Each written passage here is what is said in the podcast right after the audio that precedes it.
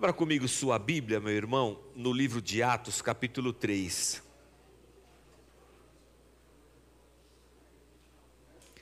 Atos, capítulo 3. A leitura é um pouco grande, por isso a gente pode ficar sentado. Nós vamos ler o capítulo 3 inteiro e vamos no, no capítulo 4 até o versículo 4. Então, a gente vai ler um, um trecho grande da Bíblia.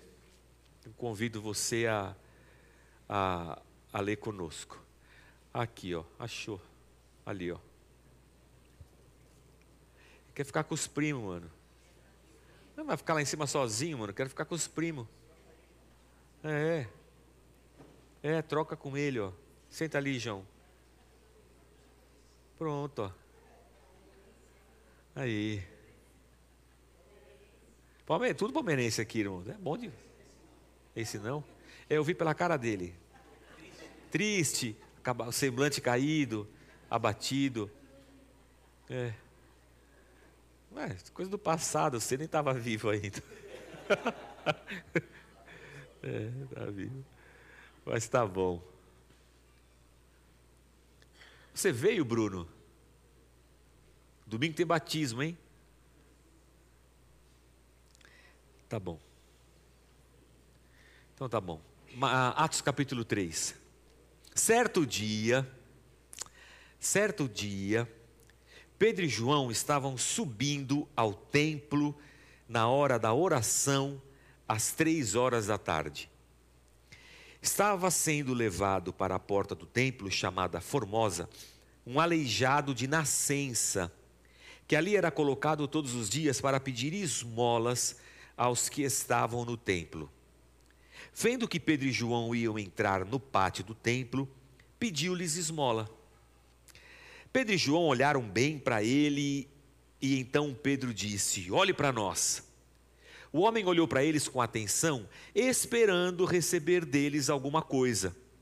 Disse Pedro: Não tenho prata nem ouro, mas o que tenho, isto lhe dou.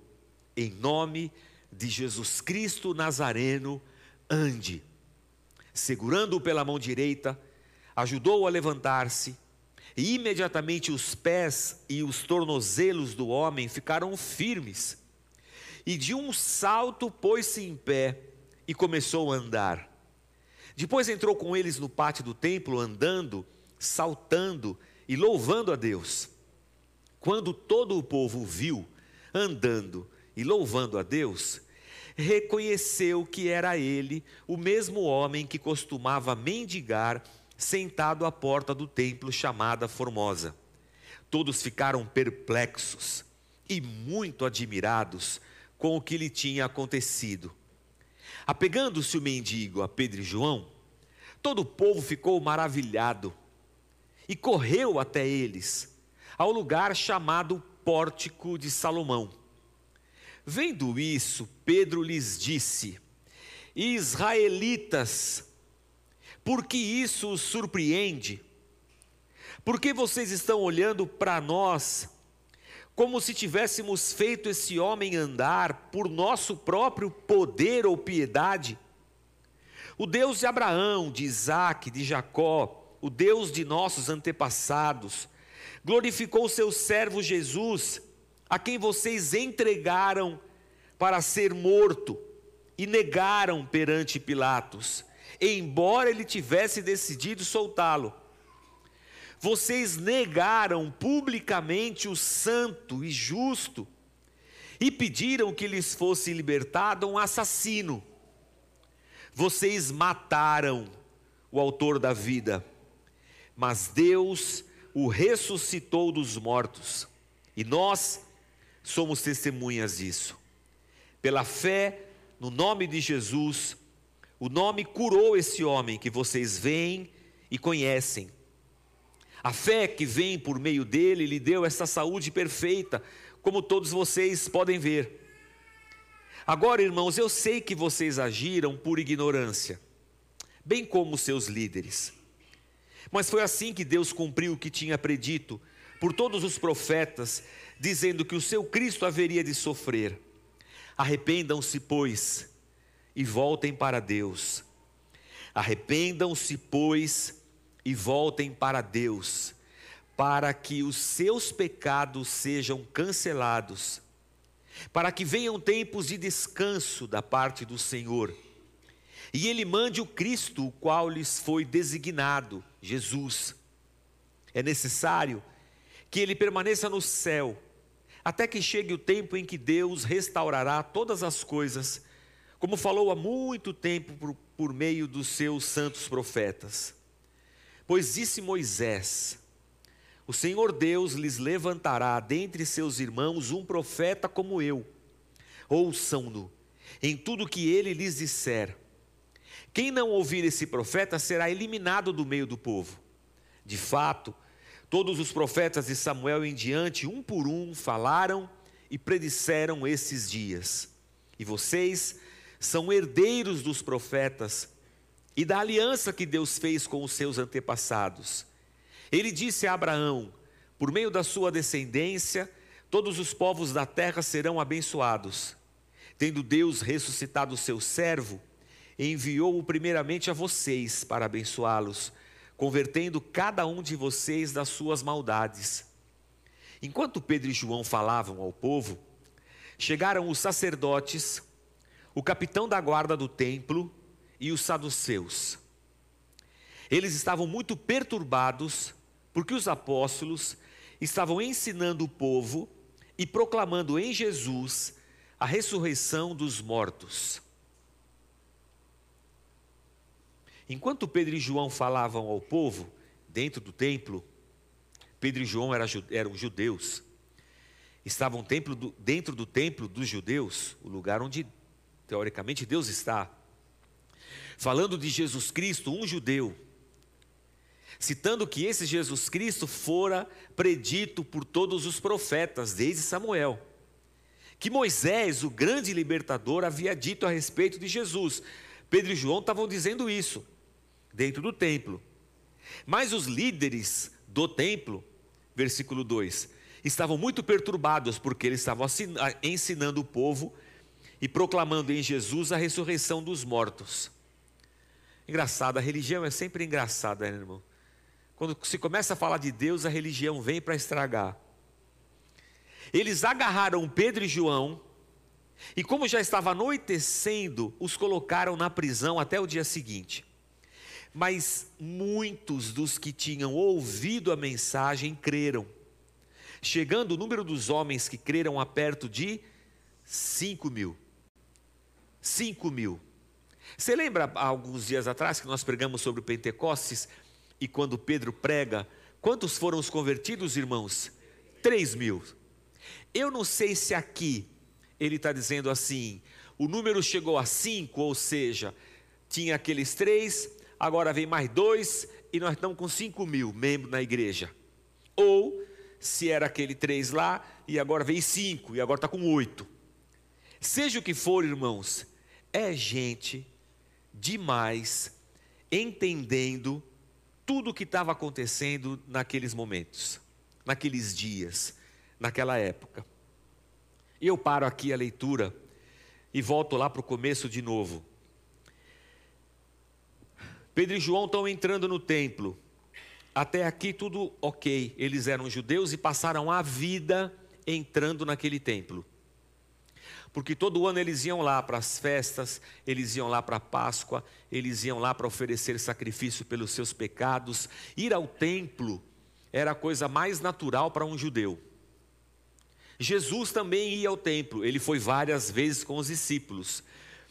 Priscila, coloca lá o capítulo 4, versículo 22 para nós. Capítulo 4, versículo 22, olha. O homem que fora curado, isso aqui é o capítulo que a gente não leu, né? O homem que fora curado milagrosamente tinha mais de 40 anos de idade. 40 anos de idade. Ou seja, ele era um mendigo já tradicional da porta formosa do templo. Lá no seu bairro tem mendigos tradicionais? No meu bairro tem. Tem um que eu já sei até o nome, já conheço. E quando eu era pequeno, Passava um mendigo na rua com um saco nas costas. a gente morria de medo dele, porque a mãe, quando ia dar bronca, falava: Vou chamar o homem do saco para levar vocês. A gente conhece, a gente sabe. Com exceção da loira no banheiro, essa a gente não conhecia e nunca queria nem ver. Aí é outra coisa, é outro caso que eu não vou citar agora. Mas por que eu estou dizendo isso? Porque muito provavelmente o Pedro e o João cruzaram com aquele mendigo muitas vezes. Jesus também cruzou com ele muitas vezes, entrando e saindo do templo. Por que só naquele momento ele foi curado? Por que Jesus não curou ele antes? Por que Jesus não deu uma de Thanos Gospel e fez assim, ó? Vocês assistiram os Avengers? Senhora não assistiu os Avengers, né? Como assim? Roberto, assiste os Avengers com ela, mostra o Thanos. O Thanos estrala o dedo e matou. Quanto foi? Você assistiu? Foi metade? Quando Thanos estala o dedo, metade da população da Terra morre. Ele tem esse poder no estalar do dedo. Faz assim, metade da população morreu. Por que Jesus não fez assim, ó? e curou todos os paralíticos? Não sei. Pedro e João passaram lá várias vezes. Por que naquele momento aconteceu? Não sei. Eu só sei de uma coisa. Aqui na nossa frente está o nosso tempo, olha, passado, presente, futuro, nosso calendário, nossa agenda. Você tem problemas? Tem. Eles estão na sua agenda? Tem. Você tem contas para pagar? elas estão na sua agenda. Você tem exame médico marcado? Está tudo, tá tudo na sua agenda. Isso aqui é o seu tempo. Deus está fora do tempo, Deus é eterno. E um ser eterno é um ser que não está preso ao nosso tempo e espaço. Deus olha passado, presente e futuro. E Deus está aqui. Há momentos em que Deus interfere no tempo e faz uma marca no tempo. Na língua grega, que é a língua do Novo Testamento, você encontra duas palavras para tempo: cronos e kairos. O cronos é do cronômetro, é o nosso tempo, e o kairos é essa marca no tempo marca no tempo, que a gente religiosamente, teologicamente e nós igrejamente vamos chamar de Kairos como o tempo de Deus. Foi o tempo de Deus, não é o tempo do meu relógio. Deus veio aqui e fez uma marca. Há pessoas que se lembram do, do dia que se converteram. Há pessoas que se recordam do dia que foram batizadas. E tem aquele dia como uma marca que Deus fez no tempo da vida dela. Aqui Deus mudou a minha história. Um kairos, uma marca no tempo. Ou seja, Jesus está entrando no templo várias vezes com os discípulos, com Tiago, Pedro, João, todo mundo. De repente, naquele momento, acontece aquele milagre. Deus vai lá e, e faz o milagre, e aquele cara ficou com essa marca na vida dele para sempre. Eu sei o dia que Deus me curou. Aliás, a marca no tempo foi tão forte que até hoje a gente está lendo na Bíblia e falando dela. Tá, até aqui tudo bem. Aí eu pergunto para você: você não fica perguntando assim para Deus? Deus, por que, que o Senhor não faz logo esse milagre que eu estou precisando? Por que, que, o senhor já, por que, que o Senhor não me abre uma porta de emprego? Por que, que o Senhor não responde a minha oração? Você já passou por esses dias de que você acha que Deus está demorando? Já passou por situações que você pensou assim que Deus poderia ter sido mais rápido? que Deus poderia ter resolvido o negócio e, e, e que está demorando demais? Que Deus podia ter entrado já no tempo e resolvido? Eu já passei por isso. Eu lembro quando eu me formei, meu pai, que Deus o tenha, ele está lá com a minha mãe no céu, estão lá me esperando. Meu pai fez um sacrifício muito grande para os filhos estudarem. Ele não, não queria, ele queria que nós, eu e meu irmão nos formássemos. Queria que a gente tivesse faculdade. Meu pai só tinha o primário. Malemar. Então eu fiz odontologia, meu irmão fez engenharia.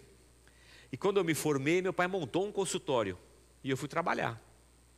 Sentei no consultório, eu tinha uma caixinha de madeira onde eu guardava a ficha dos pacientes. Tinha mais ficha em branco do que ficha com paciente, porque eu tinha pouco paciente, acabado de me formar.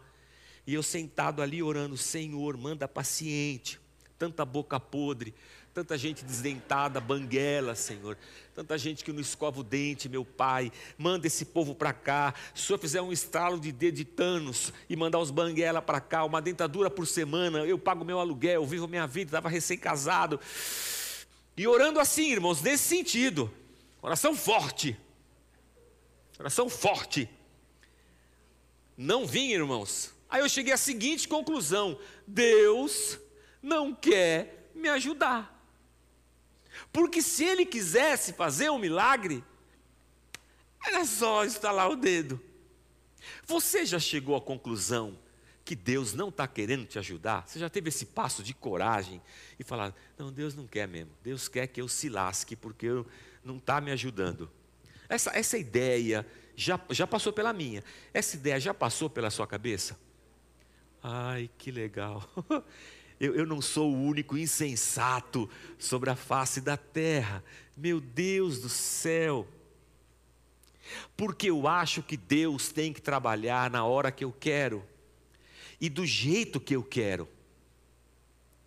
Na verdade, esse é um mecanismo estranho, porque Ele é Deus e eu sou o servo. Mas se eu quero que Deus trabalhe no, na hora que eu quiser e do jeito que eu quiser, o Deus sou eu e Ele é meu servo. Ele que vai trabalhar para fazer as coisas no meu tempo. Mas não é assim. Eles passaram por aquela porta várias vezes e num dado momento aconteceu o um milagre. No momento em que Deus quis, do jeito que Deus quis, na hora que Deus quis. A gente não. A gente quer um milagre já. E a gente, religiosamente falando, estabelece a nossa igreja com esses é, slogans. É, a mão de Deus está aqui. O milagre vai acontecer. A terça do milagre urgente, pode ser quarta, pode ser quinta, porque vai acontecer. Venha hoje, hoje à noite, estou na rádio, né? Estou na rádio, sete da manhã. Nessa noite, na rua Celso Garcia, 5.794, Deus vai fazer um milagre. Venha hoje, sai da sua casa. Ou, se já está liberado, você falou com Deus, ele falou que vai fazer. Evita do povo ter que ir lá para não ter onde estacionar, aquela Celso Garcia, aquela. Já, já libera agora, pô. Não, tem que esperar de noite, lá na Celso Garcia, lá naquele. Ou seja, eu falo assim, Senhor, o senhor pode fazer um milagre aqui na igreja. Na terça-feira, que é dos milagres urgentes. Aí Deus aparece na quarta, vem fazer um milagre. Não, senhor, é terça. Eu falei que o senhor quer terça, terça do milagre urgente. Hoje, quarta é da libertação. Ah, tá bom, então eu, eu, eu, eu, eu volto na terça. E as pessoas, quando viram o mendigo curado, o que elas acharam foi Pedro e foi João. Os caras são demais, mano. Os caras fazem milagre. E aí o Pedro fala assim: gente, vocês estão achando que fui eu e o, e, o, e o João? Que foi o nosso poder? Que foi a nossa piedade? Essa é uma outra cabeça nossa religiosa. Ou a gente quer que Deus seja nosso servo, ou nós queremos nos, nos tornar deuses com o poder dele. Quando eu era criança pequena, comigo aconteceu tudo quanto é idiotice que você, pode, que você possa imaginar. Um dia o pastor pregou e falou que ele viu um anjo na igreja. Estava em casa orando e viu um anjo. Falei, nossa, mano, quero ver um anjo. Para quê? É só para ver um anjo, pô. Fomos lá para casa, vamos orar para ver o anjo. Senhor, mostra o anjo, Senhor, mostra o anjo. E nós orando. Eu e mais, não estava sozinho nessa, tinha mais gente insensata comigo. Mostra o anjo, mostra o anjo, mostra o anjo. Aí não vinha, não vinha, alguém falou, vamos louvar, vamos louvar. Vamos louvar, louvar, Senhor, Senhor. Aí acho que eu estou sentindo que não é aqui, acho que vai ser naquele cômodo ali, então vamos para outra sala lá, Senhor. Mostra o anjo, deu seis da manhã, eu acordei. Tinha um num canto, outro babando ali no chão. Nós fomos levantando no outro dia. Um foi com papão, outro foi fazer o café. Alguém viu o anjo? Não, acho que nós dormimos. Então, ninguém viu. A gente tem essas coisas, a gente quer poder. Quando a gente busca o Espírito Santo, a gente quer poder. A gente quer poder para fazer essas coisas. Olha que louco. Eu fiquei pensando, o, o filme do Avenger, ele despertou em mim muitas coisas, porque veja só, se Deus me dá o poder do Thanos, eu estou no carro aqui dirigindo, o cara me fecha ali, eu. Já foi. Chego lá na festa de casamento, vem aquele parente que você nunca viu, ele já vem pedindo dinheiro emprestado, você. Pronto, recolhido. Já pensou, irmãos? Amor, vamos visitar só. Vamos visitar minha mãe, amor? Não precisa. ah, eu sou aqui, ó. ó. Enquanto eu preparava esse sermão, preparando o sermão e eu pensando, quando chegar no texto, eu vou sair do meu lugar e vou só estendendo a mão para as pessoas e dizendo assim: não tenho ouro nem prata, mas o que eu tenho, isso eu te dou. Levanta. E as pessoas vão recebendo milagres. Já pensou, irmãos? Eu poderia até fazer uma fila. Faça uma fila aqui. Os irmãos vão passando por aqui, eu vou estender na mão. Vai pegando na minha mão, vai recebendo um milagre. Receba um milagre. Olha, aí, olha eu fazendo um milagre, irmãos. Ó, ó. Não, não sou eu. Eu queria, mas não sou eu. A religião produz isso. A religião afasta a gente de Deus, porque ela coloca a gente no centro. E Deus não está nesse forfé, não está no cara estendendo a mão. Deus está, Deus é Deus, Senhor do tempo, de tudo. E nós somos servos. Mas religiosamente, a gente quer fazer as coisas a gente é meio doido, irmãos. A gente é meio doido. E esse processo religioso, esse processo religioso, ele é cruel, irmãos. Ele é cruel. Por que, que ele é cruel, Jorge? Porque ele é um processo manipulador. Ele é um processo manipulador. Alguém quer ser Deus e alguém quer ter uma experiência com Deus. Quando você junta os dois, se cria um processo satânico chamado religião. E ela pode estar em qualquer lugar. Isso é o mais maluco que a gente pode pensar. Porque quando Pedro começa a pregar, olha que coisa louca ajunta uma muvuca porque vê o cara curado. Aí o Pedro vai dar satisfação. E o que, que o Pedro faz? Ele dá satisfação? Não, ele fala assim: vocês israelitas mataram Jesus. O que, que, tem isso a ver com o, morto, com, com o moço que ficou curado? Não tem nada a ver. Pedro está pregando o evangelho. Vocês mataram Jesus, vocês disseram crucificam, e vocês mandaram soltar Barrabás. O Pilatos não encontrou nele crime, lavou as mãos, mas vocês mandaram crucificá-lo. Vocês mataram o Cristo de Deus, o autor da vida. Os caras que ficaram assim, pô, nós viemos aqui para ouvir do milagre e esse homem está batendo na nossa cara. Eles eram judeus dentro do templo, e Pedro diz para eles assim: arrependam-se e voltem para Deus. Como assim voltem para Deus? Nós estamos dentro do templo, a gente vem aqui oferecer sacrifício, a gente vem aqui nas festas. Como é que como assim voltem para Deus? Onde é que nós estamos que nós não estamos com Deus? Já imaginou a pessoa dentro da igreja cumprindo ritos religiosos e longe de Deus? Conversei com a moça aqui no, no culto que acabou de acabar no outro culto. Ela veio falar comigo. ela estava conversando comigo, ah, eu pastor, eu conheço você, você foi meu bispo. Você sabe que eu fui bispo, né? Que eu tinha anel de ouro com brilhante, que eu fazia Shazam, quase tipo, tipo Thanos, era quase Thanos. E ela falou assim: Eu era de lá. E ela rapidamente falou que de segunda a segunda eu estava na igreja, mas no momento que eu acordei e saí de lá, eu, eu, não, eu não sabia onde estava Deus. Como é que eu posso estar dentro do templo de Deus e, e, e Pedro dizer assim: arrependam-se e voltem para Deus? Porque dentro do mecanismo religioso, irmãos, eu tô, não estou buscando Deus, eu estou buscando um servo em Deus que faça o que eu quero. E há uma religião montada para isso. Há um pastor que também quer ser Deus. E aqui juntou a fome com a vontade de comer. Eu perguntei aqui no culto das nove, não estava sendo gravado, nem transmitido ao vivo, pela rede Casa da Rocha de Televisão e Comunicações Limitada, mas o pessoal respondeu com mais liberdade. Mas você já buscou a Deus na esperança de Deus te dar uma causa impossível? Você já deu oferta na igreja para Deus liberar a sua causa impossível?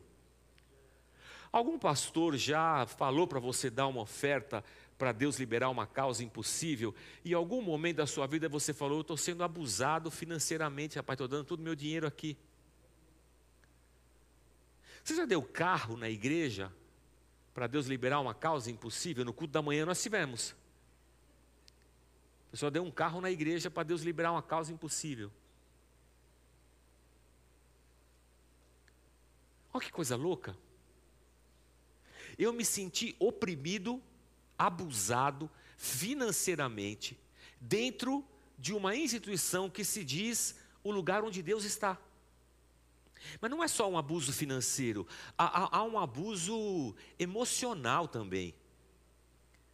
Você já deve ter sido abusado por uma autoridade espiritual que botou o dedo na sua cara e falou que você tem que obedecer, porque senão você é rebelde. E se arvorou em cima da sua posição hierárquica de autoridade espiritual e falou que você tinha que obedecer. Isso é um abuso. Um abuso moral, um abuso emocional. Cara, dentro da igreja, como assim? Dentro de um ambiente que teoricamente a gente está buscando Deus, mas Deus não está ali. Deus não está numa opressão financeira, Deus não está no dinheiro, Deus não está na estrutura hierárquica, Deus não está nessas coisas, eu estou nessas coisas, atrás de um Deus que satisfaça os meus desejos. E o outro também está atrás dessas coisas, achando que ele é Deus, que está fazendo bem para as pessoas e está fazendo Shazam, Thanos Gospel. Ai, pastor, acho que você está sendo muito. Muito verdadeiro. Pastor, acho que você está sendo muito verdadeiro. Mas que raios?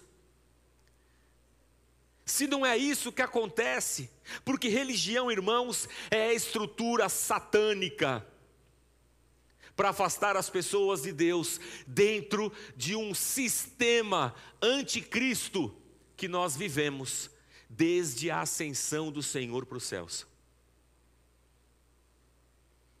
A religião é isso aí.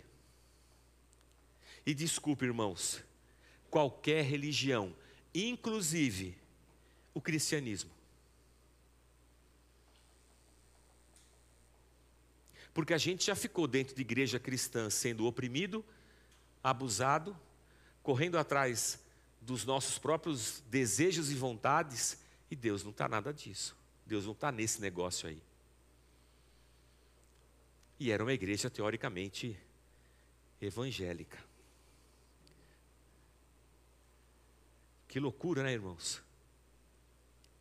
E aí o, o Pedro vai dizer assim para eles: Pedro esquece do milagre. E Pedro vai bater no peito deles: vocês mataram Jesus.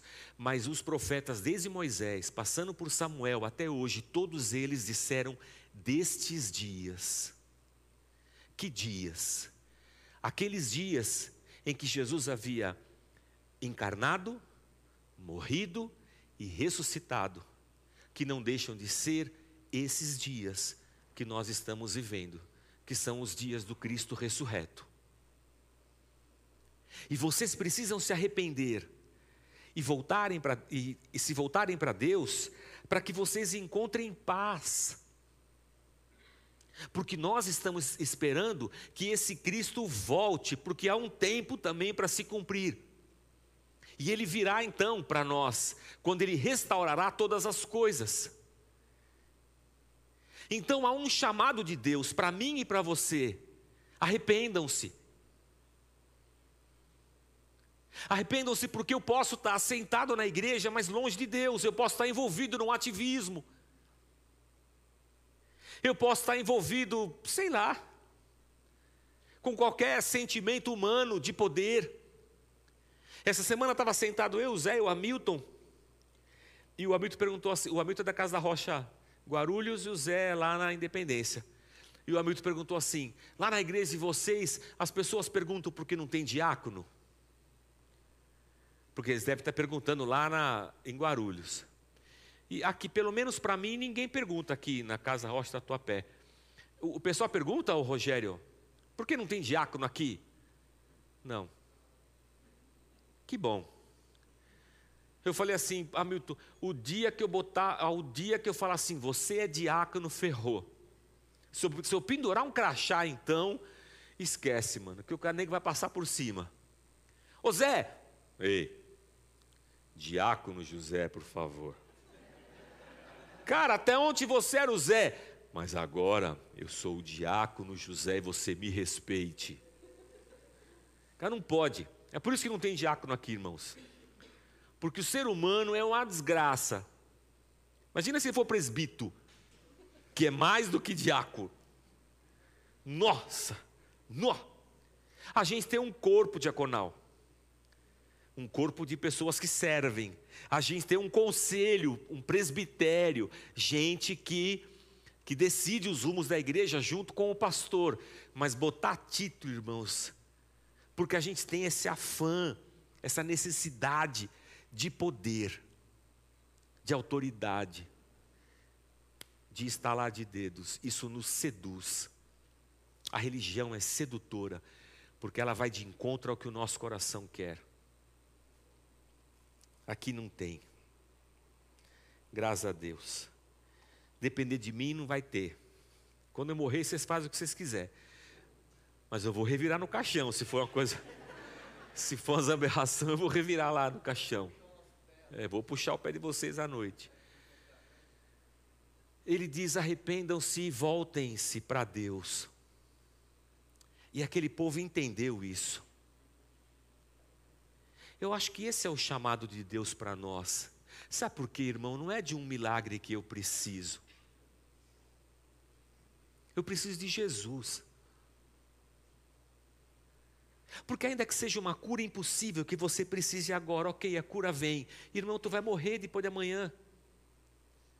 Nós todos vamos morrer de alguma doença, ou então de velhice, ou então dos dois ou um acidente, não sei, nós vamos morrer. Que morte, que morte Caio? Falência múltipla, nós vamos morrer de falência múltipla de órgãos. O Caio quis ser mais assertivo, assim, é, é Caio, é. Prazer. Está solteiro? Se alguma moça quiser namorar o Caio, 37 anos e louco para 36, louco para namorar alguém falência múltipla de órgãos. Um dia todos nós acabaremos. Então, ainda que eu viva um super milagre hoje, amanhã vai acabar. Jesus não saiu curando todo mundo, ele saiu para morrer na cruz e salvar a humanidade.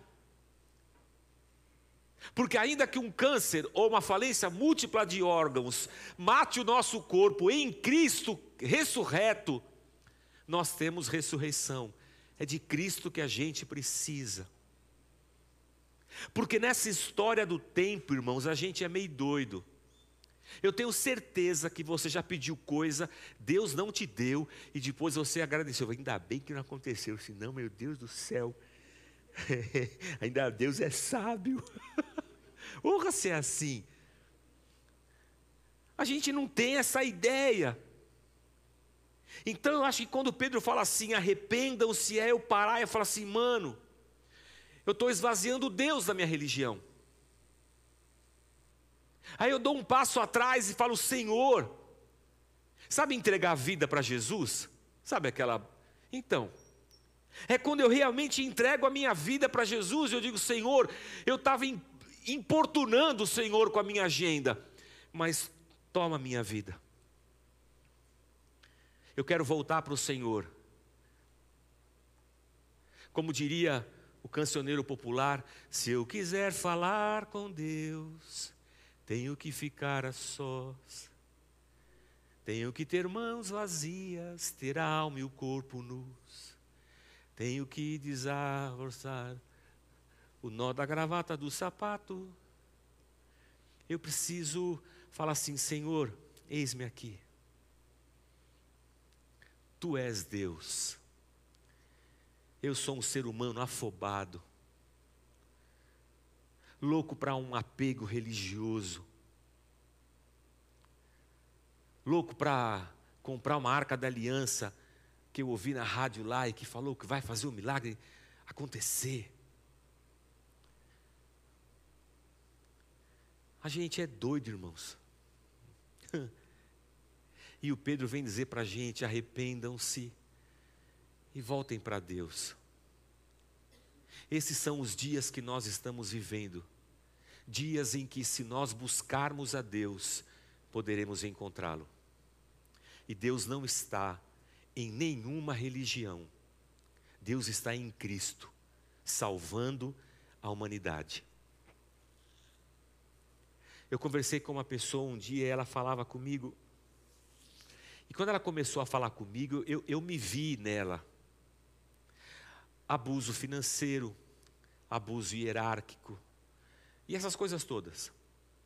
Opressão, dominação, medo.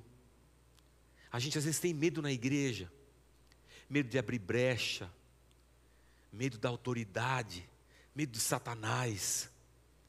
Ah, então eu dou o dízimo porque eu tenho medo porque o devorador vai acabar comigo. Uma, uma religião opressora. E a pessoa foi contando, eu falei, nossa, é igual um monte de gente aqui na igreja. A única diferença é que ele, a única diferença é que ele não vinha de, de uma igreja cristã ou evangélica. Ele vinha de um terreiro, ele era candom, do candomblé. E eu falei, mano, a gente é igual. A gente veio do mesmo princípio religioso mas em religiões tão distintas. Mas o mal da religião é o mesmo. Escraviza as pessoas para afastá-las de Deus. Não é o candomblé ou o cristianismo, é Satanás. É a religião. E Pedro fez questão de quebrar tudo isso e dizer para aquele povo: arrependam-se. E eu diria para você nessa manhã: se arrependa, irmão.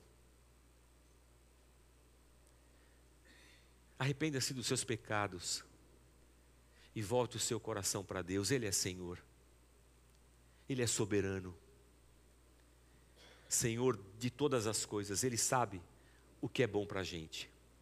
E sabe o que é bacana de andar com Deus?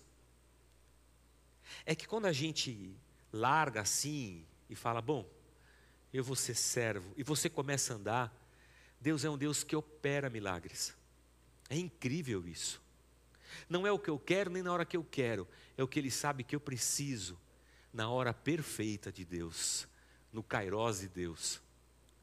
E eu vou andando com Deus e eu vou vendo, puxa vida, meu Pai do céu, Deus é bom. É, irmão, é. Eu tenho andado com Ele e é incrível o que vai acontecendo.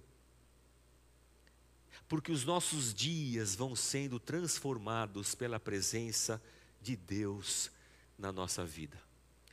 O que você precisa é de Jesus. E que bom que Ele está aqui hoje. Queria convidar você a se colocar de pé e a gente orar.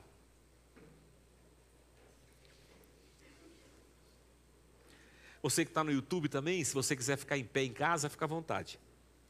E se você está ouvindo pela rádio e quiser ficar em pé, fique em pé também.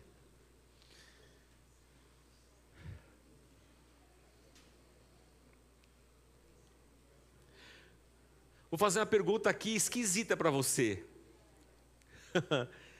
você quer entregar a tua vida para Jesus? Você quer entregar a tua doença para Jesus? Você quer entregar a tua dívida para Jesus?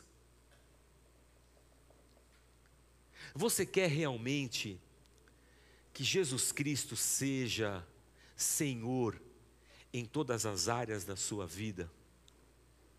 Então esquece a religião. O que Pedro disse é: arrependa-se e creia que em Jesus é que nós somos salvos. Mas, pastor, será que eu não tenho que fazer um voto? Não, não tem. Será que eu não tenho que ir lá na Celso Garcia e comprar um, uma lasca da cruz? Não, não precisa. Mas será que eu não preciso comprar essa pomba ungida? Não, não precisa. Mas e se eu comprar a fronha? Não, não precisa. Mas será que se eu for lá e o ungido de Deus passar a mão com óleo de Israel na minha cabeça? Não, não precisa. Porque não foi pela piedade, nem pelo poder de Pedro e de João, foi Cristo quem fez. E entre Cristo e você não há nenhum intermediário. Nenhum. Eu não sou um intermediário entre Cristo e você. É, capítulo 7, versículo 5. Eu sou um Zé Ruela. Eu sou só um pastor, irmãos que venho aqui ensinar para vocês a palavra. Eu não sou intermediário entre você e a sua bênção, entre você e Deus. Nem eu, nem os cabras lá da Celso Garcia. Nem de lugar nenhum. Mas, pastor, eu não tenho que fazer nada. Não tem que fazer nada. Mas aí é muito difícil, pastor porque é mais fácil comprar alguma coisa, é mais fácil passar óleo na carteira, é mais fácil dar sete voltas, é mais fácil comprar esses penduricalhos todos, é mais fácil acreditar nessas coisas, é mais fácil. Eu sei porque eu fiz isso. Vocês já estão de pé, né? Mas eu tinha, vamos falar, eu tinha comprado um apartamento, irmãos, que eu sabia que eu ia conseguir pagar. Mas eu comprei porque foi um milagre tão grande que eu falei, deve ser de Deus. Eu até joguei óleo no apartamento quando eu entrei, porque eu falei, isso é de Deus. Mas eu sabia que não era. Putz, grilha, aí eu não consegui mais pagar, não conseguia pagar, não conseguia pagar, a dívida foi crescendo. Eu falei, estou lascado, estou lascado, estou lascado. Foi no culto e o homem de Deus disse: Deus está liberando vendas. Eu falei, preciso vender meu apartamento. Deus está liberando vendas, negócios, contratos. Eu falei, Senhor, sou eu. Ele está falando para mim, Senhor. Eu estou tão precisado, senão eu estou lascado naquele apartamento. Você vai dar uma oferta de 5 mil reais. Eu falei, mano, se eu tivesse 5 mil, pagava as dívidas. Mas se Deus está falando, Senhor, se o Senhor está falando, eu não tenho cinco mil. Mas quando vender o apartamento, eu te dou cinco. Fechado, fechado. Fui lá na frente, eu dou. Aleluia. Ele falou que num, em um mês, em um mês a partir de agora, vendeu, irmão? Não. Demorou seis meses para vender. Depois de seis meses, irmãos, eu estava mais lascado que não sei o quê. De 150 mil que eu tinha dado, sobrou 17. Ainda tinha 5 para dar.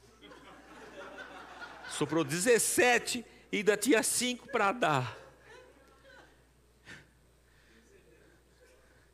Eu falei, eu vou dar, mas não vou dar para aquele salafrário canalha, mentiroso, que se diz homem de Deus. Não vou dar para ele esse dinheiro.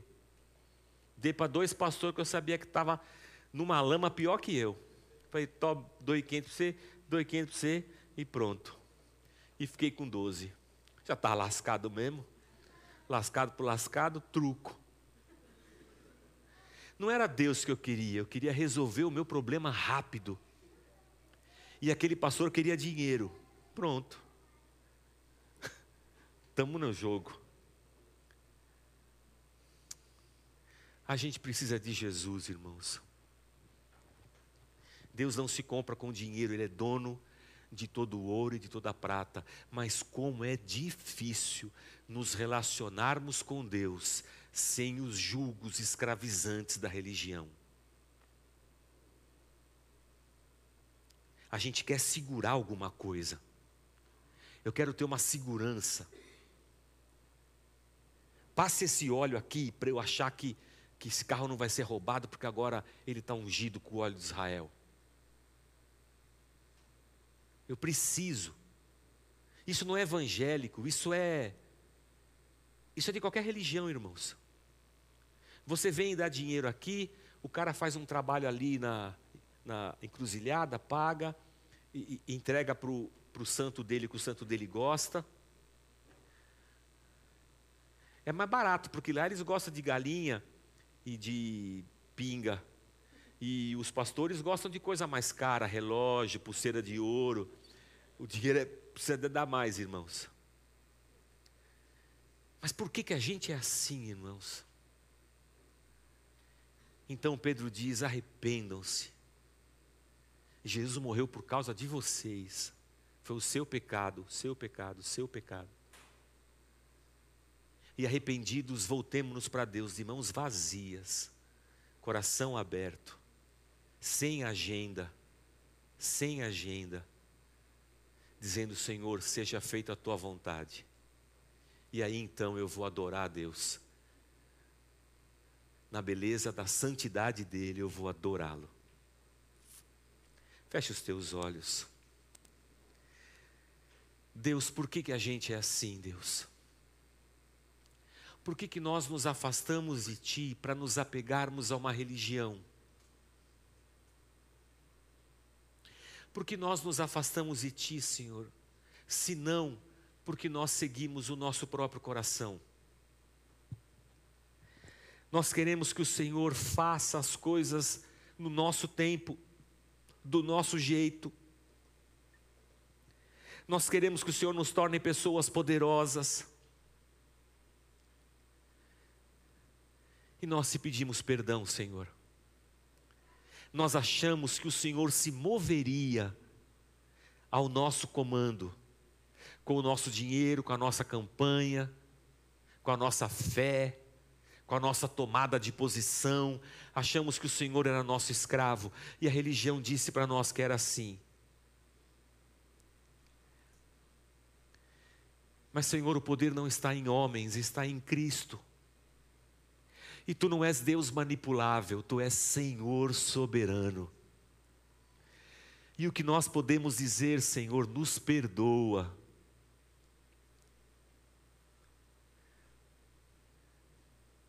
nos encontramos machucados nessa história, porque fomos oprimidos, apanhamos, fomos abusados, perdemos dinheiro,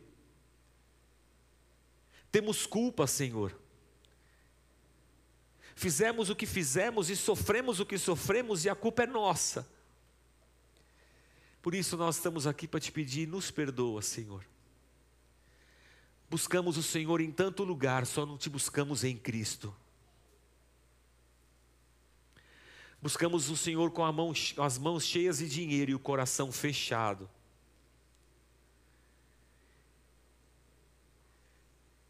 Mas naquele dia, quando Pedro e João passaram pela porta formosa, aquele homem se pôs de pé para te adorar. E nessa manhã é isso que eu te peço, Senhor. Coloca a gente de pé, meu Deus. porque a gente estava rastejando atrás de migalhas. E a gente te pede, Senhor, firma os nossos pés sobre a rocha, que é Cristo teu Filho. Liberta-nos, meu Deus, das amarras da religião. Liberta-nos, Pai, do controle da nossa própria vontade humana, dos nossos desejos e prazeres e assim, Senhor, livres, possamos te adorar em espírito e em verdade. Essa é a nossa oração hoje, Senhor. E nós oramos isso porque a tua palavra diz: Buscar-me-eis e me achareis, quando me buscares de todo o coração. E é assim que nós nos colocamos diante de ti nessa manhã, Senhor, com o nosso coração quebrado, com as nossas mãos abertas. Nós não temos nada para te dar, Senhor, a não ser a nossa fé e o nosso amor. Toma as nossas vidas, ó Deus, nas tuas mãos. E como pastor, eu te peço, Deus, por esse povo, por esse rebanho aqui na igreja, no YouTube, na rádio. O que eu te peço, Senhor, é que enquanto a gente estiver andando, carregando a nossa cruz e seguindo Cristo, que os teus milagres aconteçam, Senhor. Na vida do teu povo que te ama, que os teus sinais se manifestem, Senhor curas, restauração, salvação, transformação de vida. Meu Deus, que a tua bênção seja derramada, porque eu sei que ela está aí, eu sei que o Senhor faz. Então, que a tua graça se multiplique, Senhor, e que a gente continue andando, seguindo o teu Filho Jesus Cristo. Salva-nos, Pai, é o que nós pedimos. Por Cristo Jesus, o teu Filho. Amém, Senhor. Amém. Tem uma música que fala assim: Para te adorar, ó Rei dos Reis, foi